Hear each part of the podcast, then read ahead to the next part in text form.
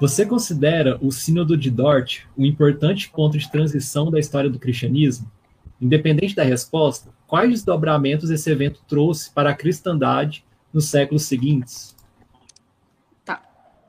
Eu ia dizer que sim, mas aí eu fui me consultar. Quando eu dou aula rápida de história da igreja, eu não falo sínodo de Dort, então a resposta é não.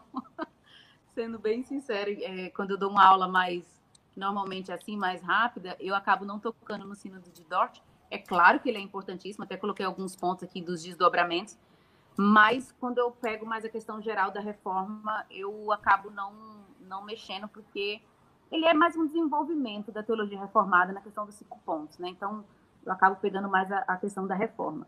É importante, sim, na história da igreja, um ponto até que eu mencionaria aqui, é a cristalização da divisão, né, arminiano e, e calvinista. Então, a gente tem o sínodo de Dort, apesar das coisas boas, o desenvolvimento da teologia, os cinco pontos e tal, a, a gente tem uma cristalização na divisão ali, né? E a gente estava até comentando agora há pouco que é bem problemático bem problemático isso aí.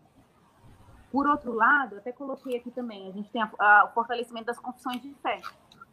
Confissão de, de Heidelberg, a gente tem é, esse fortalecimento na questão de confissões de fé, e a gente já está caminhando aí século XVII, século XVIII.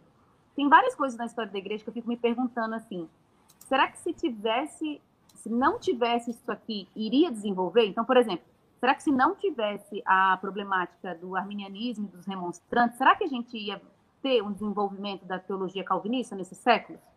Talvez não. Então, tal, é, eu costumo pensar dessa forma. Eu, o jeito que eu vou falar vai parecer que eu discordo muito dos arminianos. Eu sou calvinista nesse ponto, mas até em termos de heresia, a gente vê na história da igreja como que os hereges são importantes. Porque quando eles se levantam, se levanta sempre uma voz respondendo. E isso faz com que a teologia se desenvolva. Na era patrística, isso é, isso é muito fácil de ver. Você vê Ares se levantando, falando contra a divindade de Jesus, e aí a gente vê Atanásio se levantando em contrapartida e desenvolvendo uma teologia da divindade de Cristo. E será que, que Atanásio ia escrever tanto livro que hoje é bom para nós se não tivesse essa problemática? Então, é, é um ponto que eu sempre olho na história da igreja. Estou falando assim, mas respeito muito os arminianos, gosto muito deles. É, mas a gente vê com o Sínodo de Dort esse fortalecimento de um calvinismo tardio e a cristalização dessa divisão, que vai continuar. A gente vai ver depois o Wesley brigando com George Whitfield, a gente vai ver Jonathan Edwards batalhando contra os arminianos e tal.